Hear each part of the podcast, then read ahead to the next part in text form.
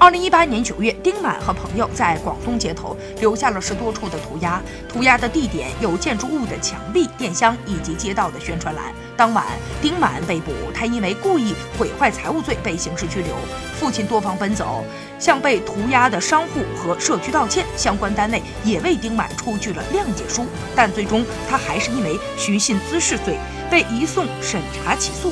从看守所出来，丁满开始和父亲一起找被涂鸦的商铺和社区道歉。一位社区工作人员说，丁满来道歉时的态度很诚恳，承诺可以做志愿服务。他觉得丁满本质不坏，就是把事情想得太简单了，缺乏社会经验。